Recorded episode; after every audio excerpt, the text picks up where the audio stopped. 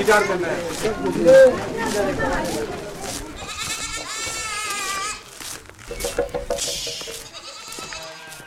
高校よ Kolumbien und die Gewalt. Drogenkriege und bürgerkriegsähnliche Zustände plagen Kolumbien seit 50 Jahren. Es geht um Machtkämpfe, politische und ökonomische Einflussnahme mit krimineller Energie. Die Gewinnkoalitionen ziehen sich quer durch die Gesellschaft und den Staat.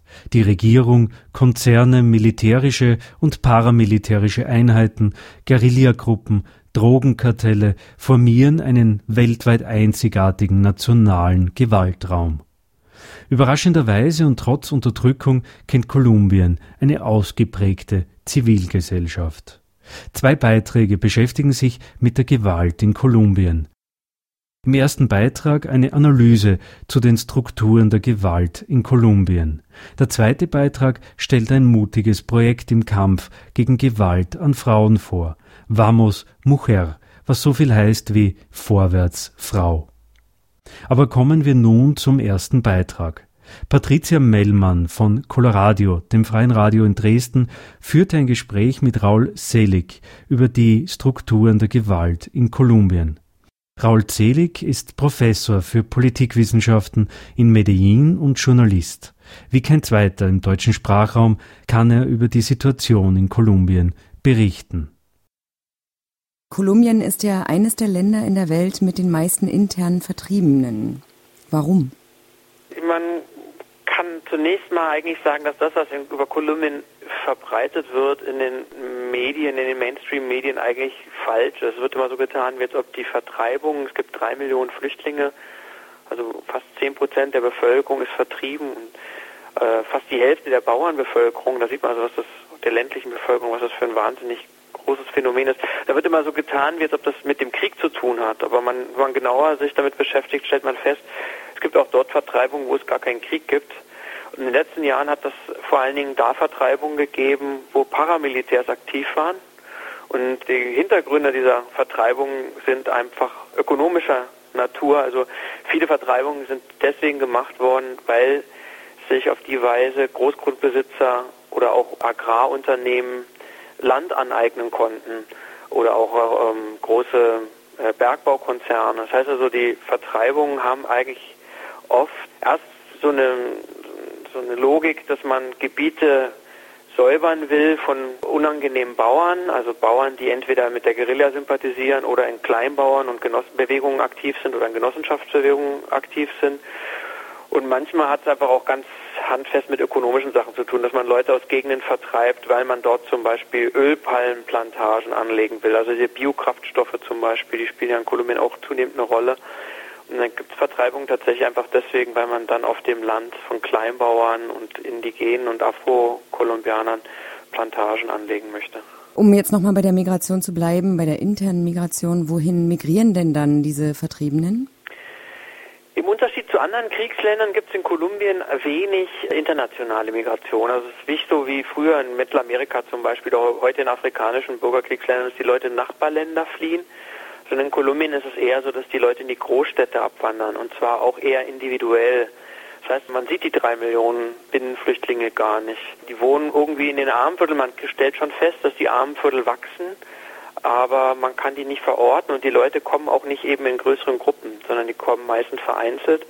Und deswegen gibt es auch im Unterschied zu anderen Ländern überhaupt nichts, was dem so eine Stimme verleiht. Man kriegt das kaum mit, dass es so eine wahnsinnige Binnenmigration gibt. Allgemein muss man in Kolumbien sagen, gibt es so einen Trend, so ähnlich wie in, in Lateinamerika allgemein. In ansonsten Lateinamerika ist es Brasilien zum Beispiel weiß man, dass ja das riesige Favelas gibt. Die haben viel damit zu tun mit der wirtschaftlichen Situation, mit der Elendssituation. Ist ja auch eine Form von Vertreibung, dass Leute nicht überleben können auf dem Land, weil es keine Entwicklungspolitik gibt für Bauern, für Kleinbauern. Und in Kolumbien kommt eben zu dieser Armutssituation eben auch noch die faktische, die echte handfeste Gewalt, die Leute vertreibt. Die Leute kommen dann in die Großstädte und wie gesagt, da gehen sie dann als Slumbewohner so ein bisschen verloren. Die müssen dann halt gucken, wie sie über die Runden kommen und schlagen sich mit informellen Tätigkeiten rum. Und die Armutssituation in den Großstädten von Kolumbien war schon immer dramatisch, aber die ist natürlich in den letzten Jahren nicht besser geworden. Und was sehr interessant oder sehr schlimm eigentlich ist, dass die neue Sicherheitspolitik der letzten zehn Jahre, die hat ja dafür gesorgt, dass die Innenstädte sicherer wurden, vor allen Dingen eben für die Mittelschichten und die Ausländer. Das ist natürlich ein großes Argument, dass sie wieder ins, ins Zentrum der Stadt können.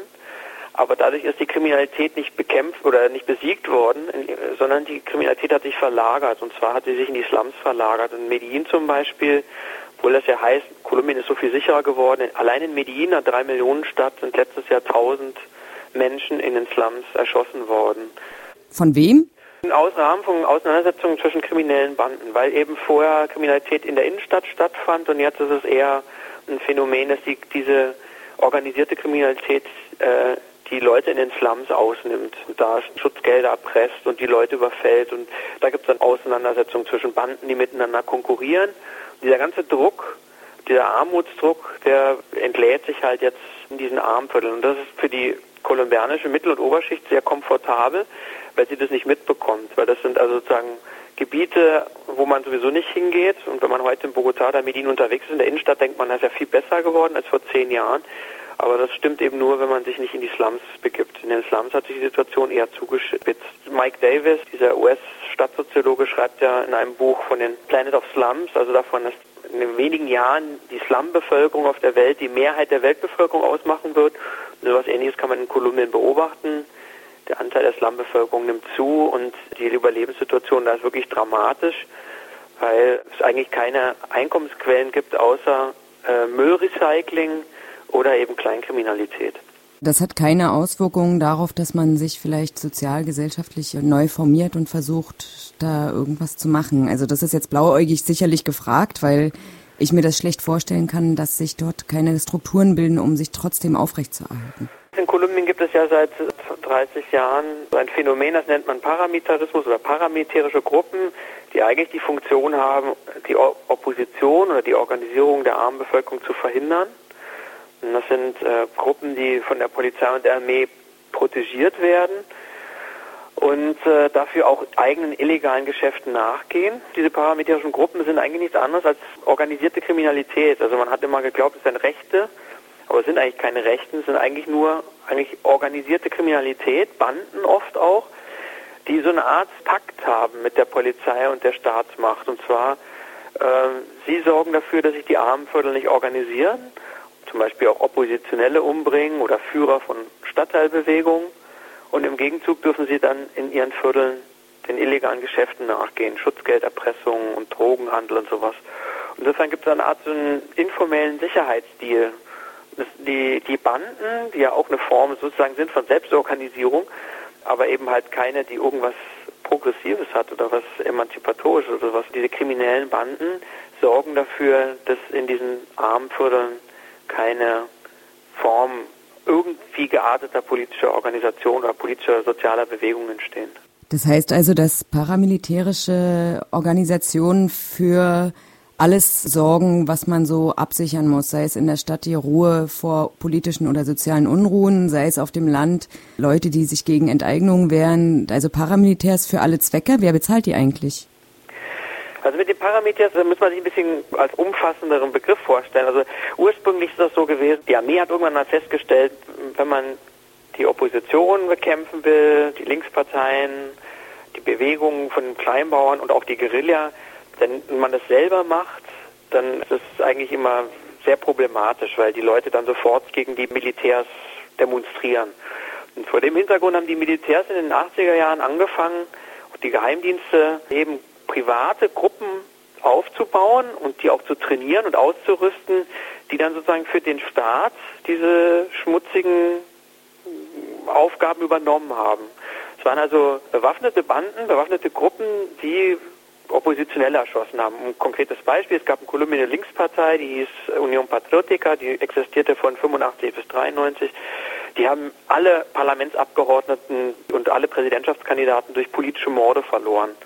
Und es gab in ganzen Gebieten, die als links rebellisch galten, gab es Massaker. Und diese paramilitärischen Gruppen, die haben immer gesagt, wir kämpfen gegen die Guerilla, aber aus politischer Überzeugung, aber das stimmt nicht. Wenn man das jetzt im Rückblick vor allen Dingen auch nochmal betrachtet, stellt man fest, fast alle Führer der Paramilitärs kamen aus dem Umfeld der Drogenkartelle. Es waren also sozusagen Auftragsmörder. Es waren Auftragsmörder, mit denen hat man so eine Art Deal gemacht, hat gesagt, ihr könnt euren illegalen Geschäften nachgehen und dafür erledigt ihr Geschäfte oder übt ihr eine Gewalt aus, die uns entgegenkommt. Auch zum Beispiel in den Bananenplantagen, das ist vielleicht ganz äh, wichtig, weil man es im Supermarkt einem ja täglich begegnet. Die Bananen, aus, die aus Kolumbien kommen, kommen hauptsächlich aus einem Gebiet in Nordkolumbien. Und dieses Gebiet ist wirklich von Gewerkschaften von kritischen Gewerkschaften gesäubert worden durch diese parametrischen Gruppen. Und man weiß, das haben die Parameters bei Prozessen mehrfach ausgesagt, dass alle Fruchtkonzerne, also Chiquita, Dole und so weiter, Millionenbeträge bezahlt haben an die Parameters, damit die eben dort aktiv sind gegen Gewerkschaften und Kleinbauernbewegungen. Also im Land ist es dann richtig so gewesen, das war fast wie so irreguläre Armeen, so paramilitärische Gruppen, die gemeinsam mit der Armee ganze Landstriche kontrolliert haben. Und das ist in den letzten Jahren ein bisschen runtergefahren worden, weil die haben wahnsinnig viel Massaker verübt. Also Tausende von Massakern. Und das hat also auch international so ein großes Aufsehen erregt. Und dann hat dann die Regierung irgendwann gesagt, wir müssen dem jetzt einen Riegel vorschieben. Aber es gibt nach wie vor eigentlich das Gleiche, nur nicht mehr ganz so groß angelegt. Es gibt also nach wie vor in vielen in Teilen, vor allem in den, in den Armenvierteln der Städte, gibt es also Banden, die zwar nicht mehr offiziell auftreten als Paramilitärs, aber die eigentlich die gleiche Funktion haben. Auch die sorgen dafür, dass eben keine sozialen Bewegungen entstehen oder Oppositionelle da auch nicht auftreten können. Es ist zum Beispiel unmöglich, politische Bildungsveranstaltungen eigentlich zu machen, zumindest linke Bildungsveranstaltungen zu machen in einem Armenviertel von Medellin. Man kann eigentlich nur Sachen sagen, die sozusagen regierungskonform sind. Und die Leute, die dafür sorgen, sind eben diese Kriminellen aus den Banden. Wer da versucht, die Stadtteile zu organisieren, wird umgebracht. Und dafür lässt die Polizei diese Banden aber auch gewähren, weil sie eben sagen, die üben eigentlich eine wichtige Sicherheitsfunktion aus. Sie sorgen dafür, dass die Bevölkerung nicht aufmüpfig wird. Also keine Hoffnung auf Besserung oder Veränderung im Gegensatz zu vielleicht anderen lateinamerikanischen Ländern? Ja, äh, man muss sagen, eigentlich ist Kolumbien auch wiederum interessant, weil es äh, ähm, stärkere soziale Bewegungen gibt als in den meisten anderen lateinamerikanischen Staaten. Also gerade wenn man es mit Venezuela vergleicht, gibt es in Kolumbien eigentlich eine lange Tradition von sozialen Bewegungen und Gewerkschaften. In Venezuela ist jetzt vieles erst gegründet worden unter der Regierung Chavez und auch nicht besonders selbstständig gegenüber der Regierung.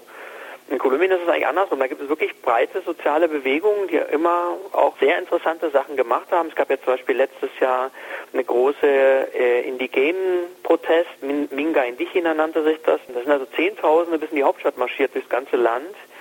Auch am 1. Mai, wenn die Gewerkschaften mobilisieren, dann gehen oft 100 und mehr als 100.000 Leute auf die Straße, obwohl die Gewerkschaften also sehr viel kämpferischer sind als in, in Deutschland zum Beispiel. Also insofern kann man das nicht so sagen. Man kann nicht sagen, es gibt das nicht. Es gibt schon eine Opposition, aber sie steht halt wahnsinnig unter Druck. Man muss sich das ja auch mal vorstellen. Es sind seit 1980 mehrere Zehntausend politische Morde verübt worden. Und wenn das natürlich vor allen Dingen an Leuten, die aktiv waren, an Leuten, die Sprecher waren, die, äh, die Autoritäten waren oder Anführer waren in ihren sozialen Bewegungen. Und wenn so viele Leute fehlen, dann hat das natürlich eine große Auswirkung. Aber ich bin jetzt auch nicht ganz hoffnungslos, weil es schon auch Landstriche gibt, in denen es nach wie vor sehr interessante Sachen gibt. Also es gibt in den Grenzen zu Venezuela und Ecuador sehr starke soziale Bewegungen, sehr starke Genossenschaftsbewegungen, die sich trotz dieser immensen Repression äh, bis heute zur Wehr setzen. Also so ganz so eindeutig ist es nicht. Es, ich glaube, es gibt in einigen lateinamerikanischen Ländern, die heute Linksregierungen haben, wenn die Regierung weg ist, würde möglicherweise gar nicht viel übrig bleiben äh, von diesen Aufbruchsstimmungen. Und in Kolumbien ist es andersrum, obwohl es ständig diesen Druck gibt und obwohl es eine harte Gewalt von oben gibt, sind die sozialen Bewegungen nicht verschwunden. Und das ist eigentlich sehr bemerkenswert. In diesen Abschlussbericht dieser Sonderstaatsanwaltschaft für Frieden und Gerechtigkeit, die der Präsident Uribe eben eingesetzt hat und die ja von Morden allgemein in sechsstelliger Höhe berichtet haben. Inwiefern sind dort die Paramilitärs beteiligt gewesen und inwiefern auch das Militär? Also man kann eigentlich sagen, dass Militärs und Paramilitärs haben natürlich ihre Beziehung immer geleugnet, aber eigentlich ist, wenn man sich ein bisschen auskennt in den Konfliktgebieten, immer völlig klar gewesen, dass das komplementär war. Also die Armee hat immer den Rückzug gesichert von Paramilitärs, die hat die ausgerüstet, trainiert, hat den Unterschlupf gewährt und so weiter. Und bis Anfang der 90er Jahre war es so, dass es noch nicht so viele paramilitärische Gruppen gab und dementsprechend hatte die Armee einen hohen Anteil an den Menschenrechtsverletzungen im Land. Ich glaube, 50 Prozent der Menschenrechtsverletzungen gingen damals aufs Konto der Armee. Und als dann die Paramilitärs im ganzen Land anfingen, so viel und so massiv Morde zu begehen, sind, ist der Anteil der Menschenrechtsverletzungen durch die Armee heruntergegangen auf nur noch 10 Prozent. Und jetzt sind die großen Paramilitärorganisationen aufgelöst. Ich, meine, ich habe schon gesagt, es gibt nach wie vor sowas ähnliches, aber eher auf lokaler Ebene. Und jetzt ist der Anteil der Menschenrechtsverletzungen durch die Armee wieder, hat wieder stark zugenommen. Und insofern muss man eigentlich sagen, die Paramilitärs haben zeitweise 70 Prozent aller Menschenrechtsverletzungen im Land verübt, die Guerilla ungefähr 20, die Armee 10. Und jetzt ist es wieder so, dass also Großteil der Menschenrechtsverletzungen wohl aufs Konto der Armee geht. Insgesamt, die, wie hoch die Zahl ist, ich kenne diese Abschlusszahlen gar nicht, aber das ist auch sehr schwer, weil man weiß, dass viele Leute gar nicht drüber reden. Es gibt also viele Tote, da ist der Tod überhaupt nicht angezeigt worden und nicht gar nicht gemeldet worden. Es ist sehr, sehr schwer, das zu registrieren und gab jetzt so Zahlen. Ein Paramilitärführer hat zwischen 3.000 und 5.000 Morden gestanden. Also das ein einziger, ja. Also da sieht man, was das für Dimensionen sein müssen geht also mit Sicherheit in die Zehntausende und das ist das Wesentliche. Fast alles dieser, dieser politischen Morde, selbstverständlich hat auch die Guerilla-Leute umgebracht, aber trotzdem 70, 80 Prozent dieser Morde gehen auf Konto von Militär und Paramilitärs und zwar, und das ist das Entscheidende, es waren auch Morde, die im Interesse des Staates waren, die sich nämlich gerichtet haben gegen Leute, die den Status quo verändern wollten, die was ändern wollten an der sozialen und politischen Ordnung. Also insofern ja, ist das eindeutig ein, Phänomen eigentlich des Staatsterrors gewesen, obwohl die Paramilitärs offiziell vom Staat bekämpft worden sind. Und interessant ist eben auch, weil du vorhin ja gesagt hast, die Justiz hat ermittelt. Also ich meine, man kann schon von Staatsterror sprechen, weil eben tatsächlich das eine Gewalt war, die den Staat genutzt hat. Aber andererseits muss man auch sagen, einzelne Einrichtungen des Staates, also einzelne Staatsanwälte und Richter, haben immer gegen die Paramilitärs ermittelt. Also da sieht man, dass das ein bisschen kompliziert ist. Der Staat ist also auch nicht so ein homogenes Gebilde, sondern es gibt da durchaus auch unterschiedliche Stimmen drin. Sie hören Raul Zelig, Professor für Politikwissenschaften, im Gespräch mit Patricia Mellmann zur Geschichte und Struktur der Gewalt in Kolumbien. Einerseits vertreten ja die Paramilitärs und Militärs politische Interessen, andererseits auch wirtschaftliche Interessen und äh, das ist bestimmt auch das, was zum Beispiel heute noch insbesondere bei lokalen Verbänden eine Rolle spielt. Man kann das ganz schön sehen, wie die paramilitärischen Gruppen entstanden sind. Da gab es in einer Region, in der die Guerilla und auch die Linksparteien sehr stark waren, ein Treffen Anfang der 80er Jahre und da sind zusammengekommen hochrangige Politiker, äh, die Viehzüchter aus der Region, also die Großgrundbesitzer, die Militärs, der Bürgermeister und die Texaco Oil Company, also ein Öl Erdölkonzern. Und später ist dann noch die Drogenmafia dazugekommen. Die haben eigentlich die ersten paramilitärischen Gruppen aufgebaut, in, damals in Zentralkolumbien. Und sowas ähnliches ist eigentlich dann auch in der Folge immer gewesen. Es war immer eine Verbindung von politischen und ökonomischen Interessen und eben zum Teil illegale Interessen. Ja, also die Paramilitärs haben immer auch Drogenhandel betrieben kam ja auch wesentlich aus den Kartellen, aus den Drogenkartellen. Die Paramilitärchefs waren eigentlich auch die wichtigsten Kapos des Drogenhandels. Das sind sozusagen die Erben gewesen von Pablo Escobar, von diesem berühmten Drogenbaron der 80er. Einer der Chefs der Paramilitärs war auch der unmittelbare Nachfolger von Escobar in Medellin. Darüber hat man wenig gesprochen, aber eigentlich ist es so, die Drogenkartelle waren eigentlich maßgeblich da an diesem Phänomen beteiligt.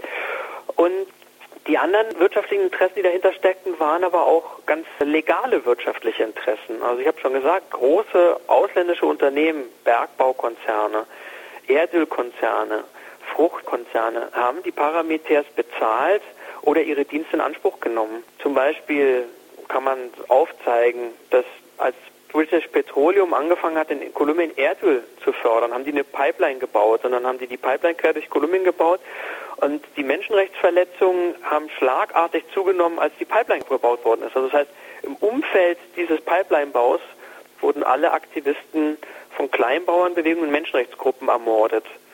Es ist schwer nachzuweisen, ob BP das so angeordnet hat, aber es war zumindest im Interesse von BP, weil diese Gebiete auf die Art und Weise befriedet und kontrolliert wurden. Davor war das Problem gewesen, dass es in den Gebieten auch viel Guerilla gab und die die Pipeline immer wieder gesprengt haben. Und auf die Art und Weise haben die diese Gebiete unter Kontrolle bekommen. So was ähnliches kann man auch sagen für die Bananenkonzerne, das habe ich schon gesagt. Chiquita hat das sogar öffentlich zugegeben, dass sie Millionenbeträge bezahlt haben an die Paramilitärs. Und man weiß auch, dass der größte Waffendeal der kolumbianischen Paramilitärs, das sind über 3000 AK-47-Gewehre, Kalaschnikow-Gewehre, nach Kolumbien geschmuggelt worden. Und dieser Waffenschmuggel ist abgewickelt worden über einen Privathafen von Chiquita in Nordkolumbien. Also insofern kann man das auch bei den Fruchtkonzernen deutlich nachweisen. Ob sie das in Auftrag gegeben hat, weiß man nicht, aber es gab zumindest ein gemeinsames Interesse. Und insofern haben die deswegen auch gerne, glaube ich, an die Paramilitärs gezahlt. Und sehr deutlich ist es dann noch in dem US-Bergbaukonzern Drummond. Aus Kolumbien kommt ja ein beträchtlicher Teil der Steinkohle, die auch in den USA und auch in Deutschland verheizt wird. Die kolumbianische Steinkohle ist ähm, im Tagebau förder, wird die gefördert, deswegen ist sie sehr billig und deswegen auch nach Europa wird die deswegen auch exportiert, hier dann in Stromkraftwerken verheizt.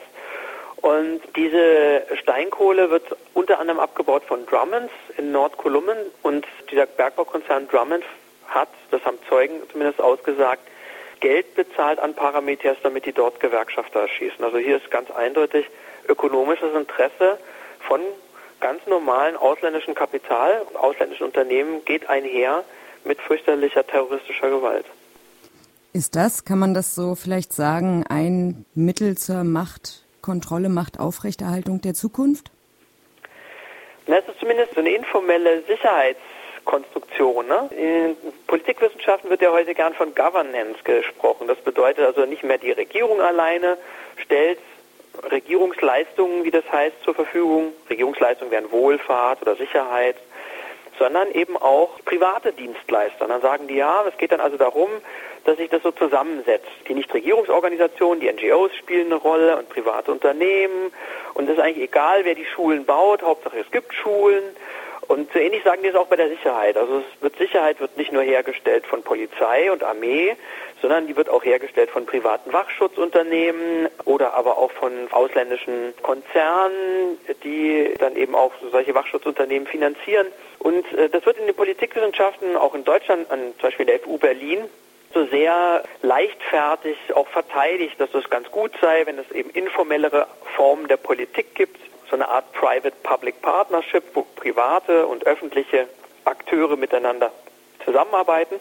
Und in Kolumbien sieht man eigentlich, welche dunklen Seiten das hat. Ne? Sie treten ja auch staatliche und nicht staatliche Akteure auf und das ergänzt sich so und das gewährleistet Sicherheit, scheinbare Sicherheit für die einen, nämlich vor allen Dingen für die Leute, die in den Mittel- und Oberschichtsvierteln wohnen und die Leute, die die Innenstädte besuchen wollen, für die bedeutet das mehr Sicherheit.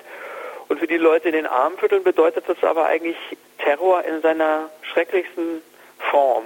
Und ja, insofern muss man eigentlich sagen, es ist so eine Informalisierung der Politik, wo der Staat abgelöst wird, teilweise von privaten Akteuren. Aber bedeutet nicht, dass völliges Chaos ausbricht, sondern eher so eine Form des kontrollierten Chaos, wo man das Chaos eben eingrenzen kann, lokal, auf bestimmte Orte. Kann man denn sagen, dass das strukturelle Veränderungen sind, die eine Antwort sind auf das neoliberale Wirtschaftssystem, sagen wir mal, mit allen politischen und wirtschaftlichen Implikationen? Also es ist auf jeden Fall ein Ausdruck von neoliberalen Denken. Ich meine nicht, dass ich jetzt sagen würde, der starke Staat wäre so erstrebenswert. Da wissen wir auch in der Geschichte, dass der starke Staat auch schrecklich sein kann oder schrecklich ist. Aber eben der schlanke Staat, der sich ergänzt mit Privatunternehmen, das ist dann zum Teil eben noch schrecklicher, weil sich das dann jeder formalen Regel so leicht entzieht. Ne? Vorher war es so, der Staat, der hat zwar fürchterliche Verbrechen begangen, aber wenigstens gab es Gesetze, beziehungsweise man konnte zumindest den Staat verantwortlich machen für. Okay, es gab dann auch manchmal die Gesetze nicht mehr, weil der Staat natürlich auch als Diktatur auftreten kann. Aber dann kann man wenigstens sagen, okay, der ist verantwortlich. In Kolumbien hat man die absurde Situation, dass man eigentlich gar nicht mehr genau weiß, von wem die herrschende Gewalt ausgeht. Die Gewalt ist klar, sie ist im Interesse von besitzenden Gruppen. In Kolumbien ist das eindeutig der Fall. Die nützt bestimmten Gruppen. Sie hat manche Leute wahnsinnig bereichert. Der Krieg ist ja nicht wirtschaftlich negativ gewesen, sondern der Krieg in Kolumbien war für die Eliten, für die wirtschaftlichen Eliten sehr lukrativ. Man muss sich das vorstellen, etwa fünf Millionen Hektar Land sind übergegangen in die Hände des Großgrundbesitzes. Ja, fünf Millionen Hektar Land, das sind 50.000 Quadratkilometer. Also eine Fläche von 200 mal 250 Kilometer. Das heißt, riesige Ländereien sind in die Hände des Großgrundbesitzes übergegangen und man weiß eigentlich gar nicht genau, wer dafür verantwortlich war. Man kann auch niemanden zur Rechenschaft ziehen. Und das ist natürlich eine sehr frustrierende Situation, ja, die auch sehr schwer macht, dagegen politisch aktiv zu werden. Ja. Stellt Kolumbien da einen Sonderfall dar? Ja, das ist ein bisschen schwer zu sagen. Man darf natürlich jetzt nicht den Fehler begehen, daraus abzuleiten, wer es in Kolumbien so ist, ist es immer so. Wie ich jetzt gesagt habe, die weltmarktorientierte Wirtschaft hat in Kolumbien dazu beigetragen und die agrarexportierenden Unternehmen haben das gemacht, muss man jetzt nicht sagen, das ist immer so. Aber es gibt natürlich schon Parallelen, ja. Also wenn wir zum Beispiel angucken, Afghanistan, sicherlich eine ganz andere Situation, weil da die wirtschaftlichen Interessen viel geringer sind, aber in Afghanistan zum Beispiel wird ja auch uns erzählt, man kämpft gegen die Warlords und den Terror und den Drogenhandel. Und wenn man genauer hinschaut, stellt man fest, dass die westliche Staatenkoalition mit der Regierung Karzai eigentlich genau die Warlords und den Drogenhandel stärkt, ne? weil Warlords und Drogenhandel sind eigentlich die Machtfaktoren hinter dem Karzai-Regime, das ja auch nicht besonders demokratisch legitimiert ist. Und das ist eigentlich ganz ähnlich wie in Kolumbien. Und ich glaube gar nicht, dass das so ein großer politischer Plan ist, sondern eher so ein seltsamer Pragmatismus. Man sagt, na ja, man muss mit irgendjemandem zusammenarbeiten, sonst kriegt man die Länder nicht unter Kontrolle. Und deswegen arbeitet man lieber mit denen zusammen, die einem irgendwie weniger schlimm erscheinen. Und die Taliban, das sind ja internationale Terroristen und die Warlords sind vielleicht nur lokale Terroristen. Und aus so einer Logik wächst das meiner Ansicht nach. Aber nichtsdestotrotz ist das natürlich eine totale Aufweichung von allen Prinzipien. Und da sieht man auch, warum dieser Kriegseinsatz so unglaublich bescheuert ist, weil der eben diese ganzen Probleme, die man angeblich bekämpft, nur verschärft. Die verschärft, weil man dann eben die ganze Zeit solche Allianzen plötzlich bildet. Und sowas ähnliches hat man in Kolumbien auch. Die herrschenden Eliten in Kolumbien sind ein wichtiger Verbündeter. Mit denen kann man gut Geschäfte machen. Die stellen sich klar gegen die Linksregierung in Venezuela und Ecuador. Da haben die westlichen Staaten auch ein Interesse dran. Und deswegen operiert man lieber mit der Uribe-Regierung in Kolumbien obwohl man natürlich weiß, dass es eine Regierung ist, die mit dem Drogenhandel engste Verbindungen unterhält und das nicht erst seit gestern, ja. Oder zumindest da sehr fließende Grenzen bestehen zum Phänomen der organisierten Kriminalität. Also die Regierungsskandale, die die Regierung Uribe gehabt hat, die kolumbianische Regierung gehabt hat, das ist unfassbar, was sich da alles ereignet hat. Und das ist bekannt und trotzdem bekommt Kolumbien riesige Militär- und Polizeihilfe aus den USA, aber auch aus Europa. Und da sieht man, glaube ich, schon daran, dass man bereit ist, solche Modelle auch mitzutragen, wenn sie denn im eigenen wirtschaftlichen Interesse sind. Sie hörten Raul Zelig, Professor für Politikwissenschaften, im Gespräch mit Patricia Mellmann zur Geschichte und Struktur der Gewalt in Kolumbien. Vamos Mujer Vorwärts Frau. Das ist der Aufruf einer mutigen Initiative von Frauen im Kampf gegen die alltägliche Gewalt in Kolumbien. Vamos Mujer organisiert und stärkt Frauen über Bildungsangebote, rechtliche Aufklärung und akute Hilfe im Fall von Gewalterfahrungen. Laut einem Bericht von Amnesty International wurden seit 45 Jahren Millionen Menschen in Kolumbien vertrieben, willkürlich verhaftet außergerichtlich hingerichtet, gefoltert, vergewaltigt oder entführt. Die Kampfgruppen sind tief verstrickt in die Gewalt. Jede zehnte Vergewaltigung wird Guerilleros zugeschrieben, jede fünfte den staatlichen Sicherheitskräften, aber jede zweite den Paramilitärs. Hören Sie Elisabeth Sepulveda von Vamos Mujer im Gespräch mit Daniela Oberndorfer von Radio Helsinki. Herzlich willkommen im Studio. Frau Elisabeth Sepulveda und Frau Christina Lannmüller-Romero. Frau Sepulveda, Sie sind Mitarbeiterin in der Organisation Vamos Mujer. Und Frau Lannmüller, Sie sind hier anwesend, um mein nicht vorhandenes Spanisch quasi zu übersetzen. Und ich würde Sie jetzt einfach mal bitten, dass Sie sich als Person vorstellen, was Sie so gemacht haben an Ausbildung beruflich und was Sie jetzt im Moment machen. Bueno, Mi nombre es Elizabeth Sepúlveda, eh, vengo representando la corporación Vamos Mujer.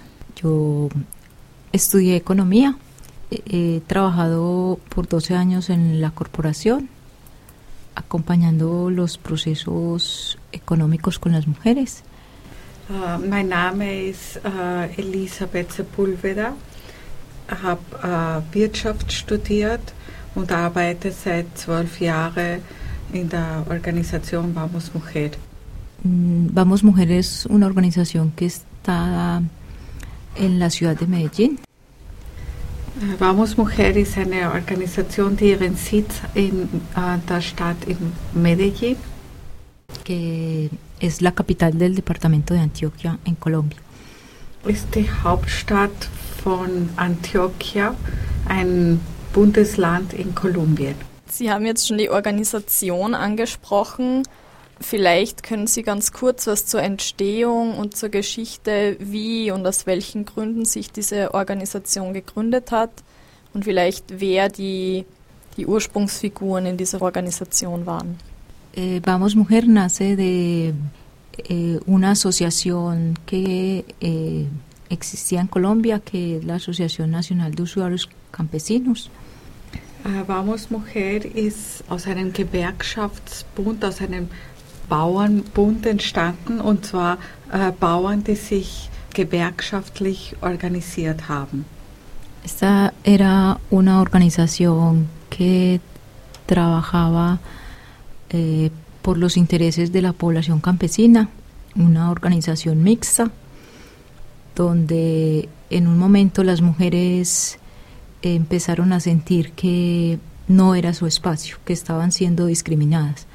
Diese äh, Bauernvereinigung oder Bauerngewerkschaft äh, war eine, äh, eine Organisation, wo beide Geschlechter, äh, äh, die beide Geschlechter repräsentierten. Und äh, die Frauen in dieser Organisation haben äh, das Gefühl gehabt, dass sie diskriminiert werden, dass ihre Interessen in dieser Vereinigung nicht repräsentiert wurden. Eh, entonces se empiezan a reunir un grupo de mujeres campesinas y de mujeres universitarias de la ciudad de Medellín eh, para buscar alternativas a esto que estaba pasando. So haben sich einige Frauen äh, aus dem Universitätsbereich und äh, Bäuerinnen zusammengetan und wollten die Stimme der Frau in dieser Organisation bestärken und Alternativen zu suchen. que eh, jurídicamente nace en 1987. Rechtlich gesehen ist die Organa- Organisation 1987 gegründet worden. Wie kann man sie jetzt, ähm, ich meine, das sind jetzt immerhin 25 Jahre circa, seitdem die Organisation besteht. Hat sie da jetzt gravierend was verändert, ähm, vielleicht von Mitgliedern her oder generell, welche Anliegen oder Kampagnen werden jetzt vertreten? Hat sie da irgendwas verändert in der Ausgangssituation? Bueno, inicialmente el eh, Vamos Mujer nace en la zona rural, ¿sí? Y uno de los cambios que se presenta en el camino es que eh, empieza también como su trabajo con las mujeres de la ciudad de Medellín. Vamos Mujer ist als äh, eine Organisation im ländlichen Raum entstanden. Und eine der ersten Veränderungen war die Arbeit mit Frauen aus der Stadt, aus Medellín. Y eh, inicialmente también la corporación, el trabajo estaba fundamentado en, digamos, en la participación política y en las condiciones materiales. Ursprünglich war die Arbeit von Vamos Mujer war die politische Partizipation und die wirtschaftliche äh, Situation der Frauen. Y ahorita, digamos que uno de los ejes eh, principales tiene que ver con la violencia contra las mujeres. Und äh, jetzt einer der Schwerpunkte der Arbeit ist sicher äh, Gewalt an Frauen. Otro de los cambios que se da es que Vamos Mujer eh, primero asesoraba a las mujeres para, para construir estos cambios y, y ahora Vamos Mujer también hace parte de, de construir Vamos Mujer como actora política en la, so- en la sociedad colombiana en la ciudad de Medellín, que tiene su voz, su palabra. Uh, eine weitere Veränderung und ist, ist es, dass Vamos Mujer uh, ihre Arbeit sah in der Beratung der Frauen zur politischen Partizipation, Beratung oder Ermutigung der Frauen, sich politisch zu betätigen. Uh, jetzt ist es so, dass Vamos Mujer ein Teil dieser politischen Partizipation ist. Also Vamos Mujer äh, spielt eine Rolle. Und ist es so, dass die Organisation in ganz Kolumbien tätig ist oder ist es nur in dieser einen bestimmten Stadt oder ist es vielleicht äh, ähm, quasi mhm. über, über die Grenzen des Landes hinaus auch vertreten? Eh, nuestra actuación fundamental es, es departamental, ¿sí? en cuatro regiones del departamento de Antioquia. Eh, pero nosotras pertenecemos a un movimiento de carácter nacional que se llama. Unsere Arbeit ist vor allem in vier Regionen im Bundesland Antioquien. In einer Region ist die Stadt und die anderen drei sind ländliche Regionen. Hacemos parte de un movimiento nacional que trabaja porque en Colombia se resuelva pacíficamente el conflicto que se llama la Ruta Pacífica de las Mujeres. Wir als Organisation machen Teil von einer nationalen Bewegung, die nennt sich Ruta Pacifica den Friedensweg. Und da versuchen wir oder wollen wir mit dieser nationalen Bewegung, wollen wir Wege äh, finden für eine pazifistische Konfliktlösung, eine äh, Militär, also eine Konfliktlösung ohne das Militär. Esta, este movimiento a su vez pertenece a una red de mujeres de negro, que es una red a nivel internacional y que es una red que eh, lucha contra la guerra. Die Ruta Pacifica Friedensweg uh, macht uh, Teil von einer internationalen Vernetzung, und zwar der Women in Black, Frauen in Schwarz. Und das ist eine internationale Friedensbewegung. Sie haben das vorher schon angesprochen. Also ursprünglich hat sich Vamos Mujer aus Interessen von Bäuerinnen und Bauern heraus entwickelt. Und es kamen dann Leute oder im Speziellen Frauen von der Universität dazu. Mich würde jetzt interessieren, wie sich die, die Mitglieder oder die Mitarbeitenden von Vamos Mujer zusammensetzen. Kommen die aus dem akademischen Bereich, nach wie vor aus der bäuerlichen Gegend und wie werden auch indigene Frauen oder indigene Menschen eingebunden? Also wie ist die Zusammensetzung? Bueno, en este momento las socias de Vamos Mujer son fundamentalmente mujeres profesionales y eh, algunas mujeres populares. Eh, mujeres campesinas no hacen parte del Consejo de Socias de Vamos Mujer. Mujeres campesinas, mujeres indígenas hacen parte de las organizaciones con las cuales nosotras trabajamos.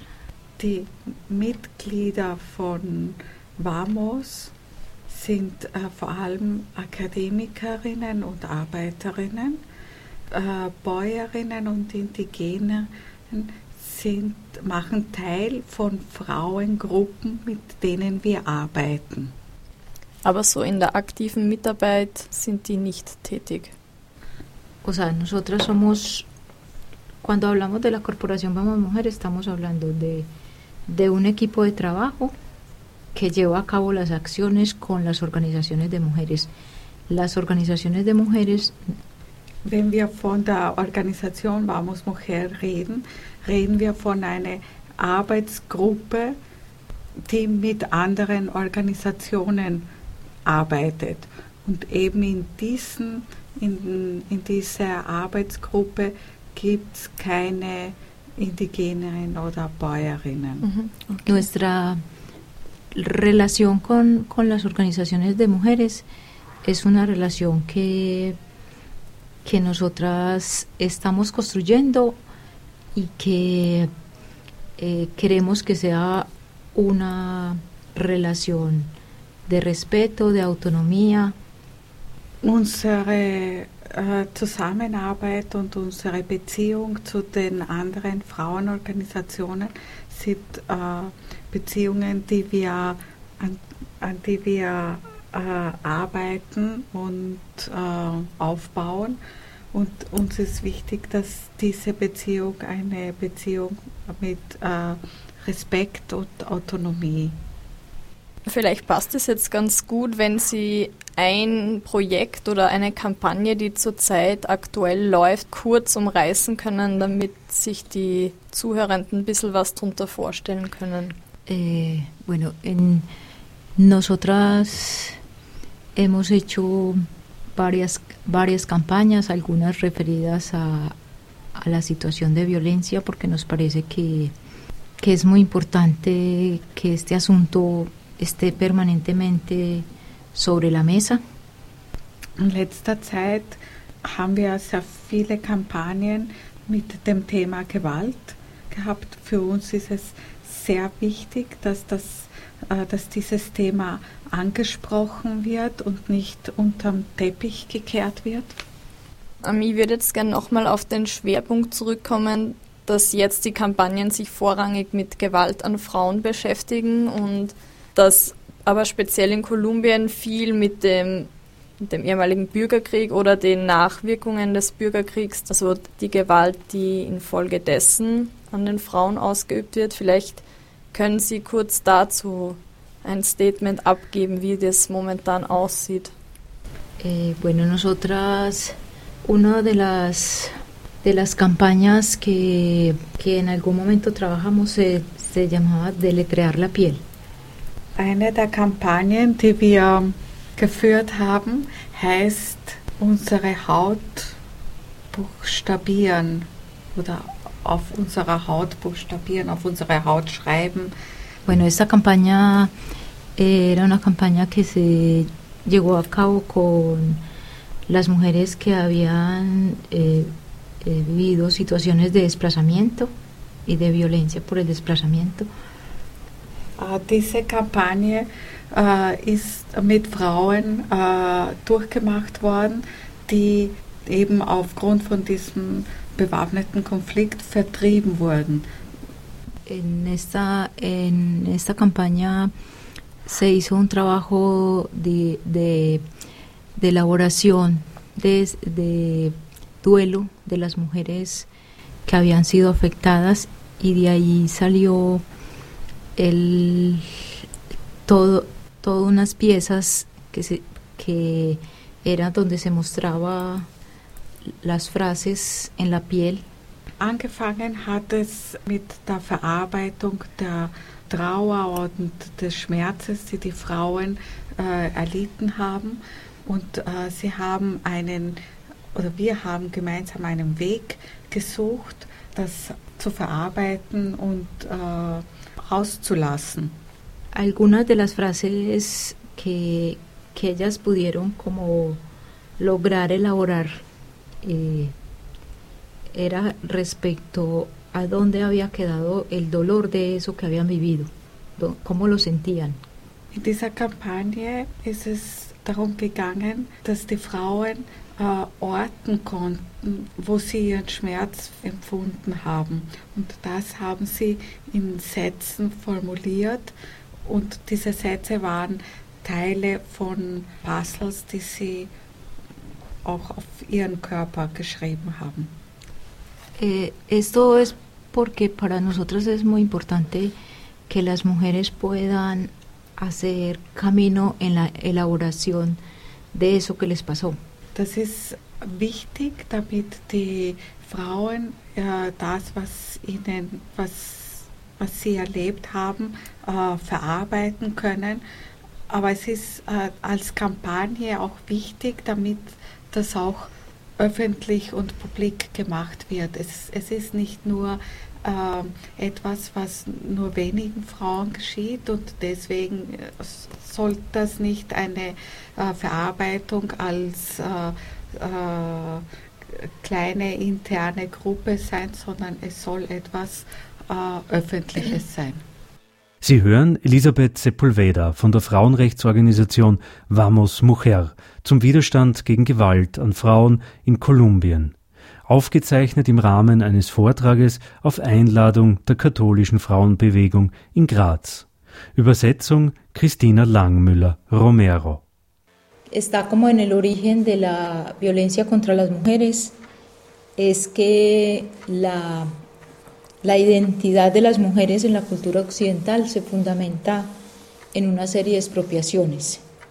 Ein äh, wichtiges Element der Gewalt gegen Frau beruht auf Enteignungen. Eh, la, la más fundamental tiene que ver con la expropiación del cuerpo de las mujeres. Es geht vor allem um die Enteignung des weiblichen Körpers. Eh, hay como tres elementos que, que es gibt drei Gründe oder drei Elemente, die diese Enteignung des weiblichen Körpers, auf die es beruht. Das erste ist eben diese biologische äh, Tatsache und das wird als Nachteil, als äh, Minderwertigkeit angesehen. Eh, das zweite ist, ist diese soziokulturelle und äh, religiöse Stützpfeiler, die die Ausübung von Gewalt gegen Frauen äh, legitimieren und so die Macht der, der Männer über die Frauen stärken. Das Dritte ist, dass diese Ausübung von Gewalt unterm Teppich gekehrt wird. Eh, esto se puede dar primero porque porque se considera que das ist deswegen so, weil man erstens äh, meint, dass das ein, ein Problem, ein Vergehen, das im Privatbereich fällt. Und äh, zweitens, äh, die Gesellschaft hat eine sehr hohe Toleranzgrenze oder Rahmen gegenüber der Gewalt an Frauen. Tener, eh, y las mujeres lo que tenemos que lograr es tener conciencia. Äh, das heißt, wenn wir ein eigenes Körperbewusstsein äh, entwickeln, schaffen wir auch eine Grenze aufzubauen, eine Grenze zu dieser gewaltbereiten Kultur darzustellen. Diese Kultur stellt die, den Körper der Frau in einer Position, äh, wo der äh, Körper zu einer Ware wird, den man äh, missbrauchen kann.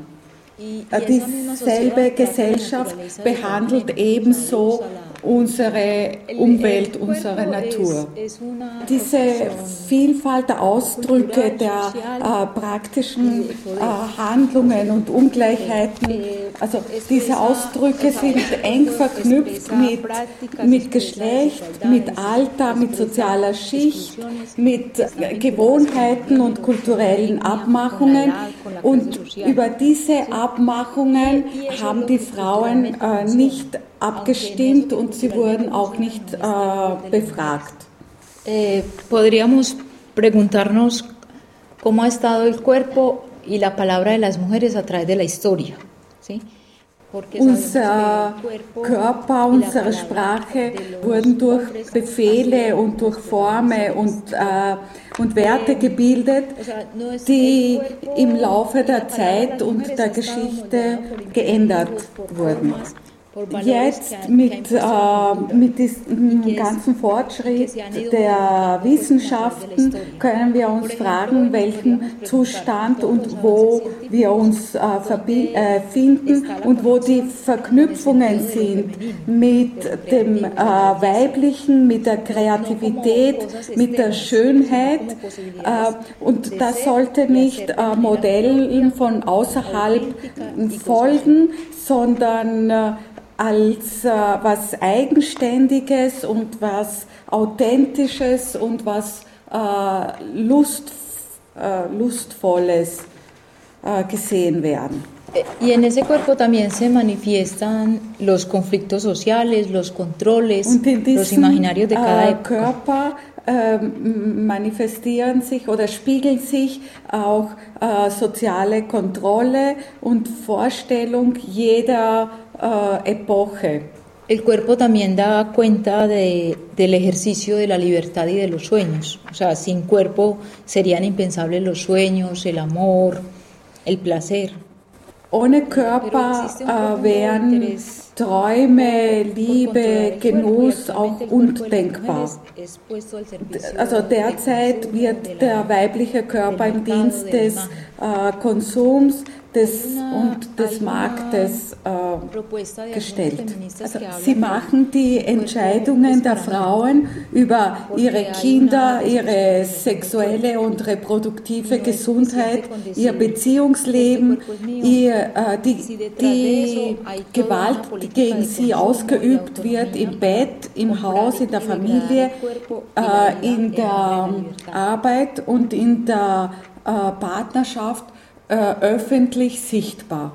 Das heißt, es ist nicht genug zu sagen, ähm, mein Körper gehört mir, wenn dahinter eine Konsumpolitik liegt, die den Körper und das Leben käuflich macht und herabwürdigt und das Ganze im Namen des äh, freien Marktes. Son violencias sexuales, políticas, económicas, son violencias psicológicas y físicas. Diese Gewalt ist, äh, bezieht sich auf Bereiche äh, ökonomischer und politischer Gewalt und es ist eine äh, physische und psychische Gewalt. Las mujeres, el, el feminismo y los movimientos de mujeres de la segunda mitad del siglo XX en Europa, en Estados Unidos,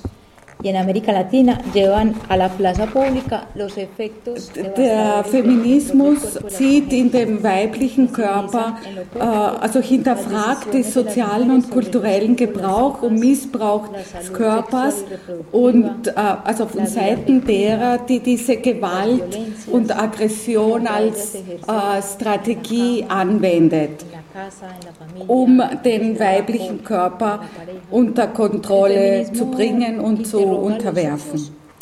Äh, für uns ist es äh, sehr wichtig der Prozess der äh, Weiterbildung.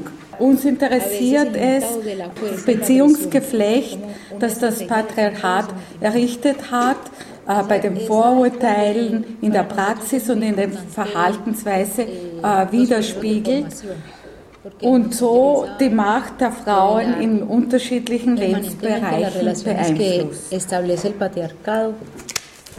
Relaciones que están inscritas en los discursos, en las costumbres, en las prácticas y que han marcado el hacer, el pensar y el poder de las mujeres en diferentes ámbitos. De also durch diese Bildungsprozesse wollen wir eine Strategie äh, entwickeln, äh, die Gewalt gegen Frauen äh, verhindert und diese aggressiven Handlungen beendet. In den letzten zehn Jahren hat Vamos Mujer äh, einen Schwerpunkt äh, gesetzt, diese Symbole der Autorität, militärische und kriegerische Kultur zu hinterfragen.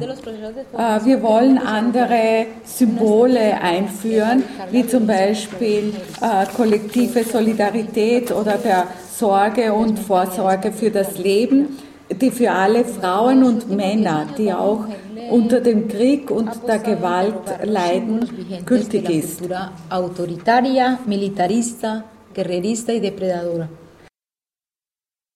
Y queremos instalar como otros sentidos colectivos de la, de la solidaridad, del cuidado y el autocuidado por la vida dieser Bildungsprozess bedeutet auch eine kulturelle Veränderung in Gang zu setzen und Finger drauflegen auf die Risikofaktoren, die eine Grundlage äh, der genderspezifischen Gewalt äh, bildet. Wir wollen einen Einfluss nehmen und diese Mechanismen und diese Abläufe zu entlarven, damit die Gesellschaft das nicht mehr als äh, Privatsache oder Familienangelegenheit äh, sieht und äh, sich für die Problematik und äh, Lösungen sich engagiert. Ein äh, Bildungsprozess, die den Frauen ermöglicht, sich als, als Subjekt im Rechtssystem äh, zu finden. Und äh, das ist eine Mindestvoraussetzung, um ihren äh, Rechtsstatus einzuordnen. Dieser Bildungsprozess äh, muss mit einer Änderung der Einstellung der Frau zu ihrem Körper, zu ihrer Sprache einhergehen. Das ist der einzig äh, gangbare Weg, um einen Wandel herbeizuführen. Äh, dieser Bildungsprozess soll Einflussnahme ermöglichen, Freiheit, Emanzipation und Autonomie. Que deconstruya y desaprenda el deber ser de las mujeres que el modelo patriarcal ha instalado en la cultura ein Bildungsprozess, die den Frauen ermöglicht, sich loszulassen von den, äh, also ihre Fesseln abzulegen und sich loszulassen und äh, sich in der Welt anders aufzutreten, eigene Wünsche auszusprechen, eigene Blickwinkel und eigenen äh, Sprachgebrauch anzueignen. Eh, una formación que desate las ganas de ponerse en el mundo de otras maneras, con los propios deseos, miradas, lenguajes. Auch wie bei Miriam, Bildung ist ein immerwährender Prozess. Bueno, y, y por último, la, consideramos que la formación es un proceso que no termina, que siempre está, que se modifica, se transforma, avanza, puede retroceder, vuelve y avanza y se enriquece. Sie hörten Kokoyok zum Thema Kolumbien und die Gewalt. Raul Zeligs Beitrag zur Sendung und sein Buch zum Thema heißt Die kolumbianischen Paramilitärs Regieren ohne Staat oder terroristische Formen der inneren Sicherheit, erschienen im Verlag Westfälisches Dampfboot. Elisabeth Sepulveda langjährige Mitarbeiterin vom Vamos Mujer und Kämpferin gegen Gewalt an Frauen, hat am 11. Juli 2012 in Medellin ihren letzten Kampf gegen eine schwere Krankheit verloren. Elisabeth Sepulveda und den widerständigen Frauen in Kolumbien ist diese Sendung gewidmet. Mein Dank gilt Patricia Mellmann vom Freien Radio Coloradio in Dresden und Daniela Oberndorfer von Radio Helsinki in Graz für die Gestaltung der Interviews. Moderation und Gestaltung der Sendung Walter Moser.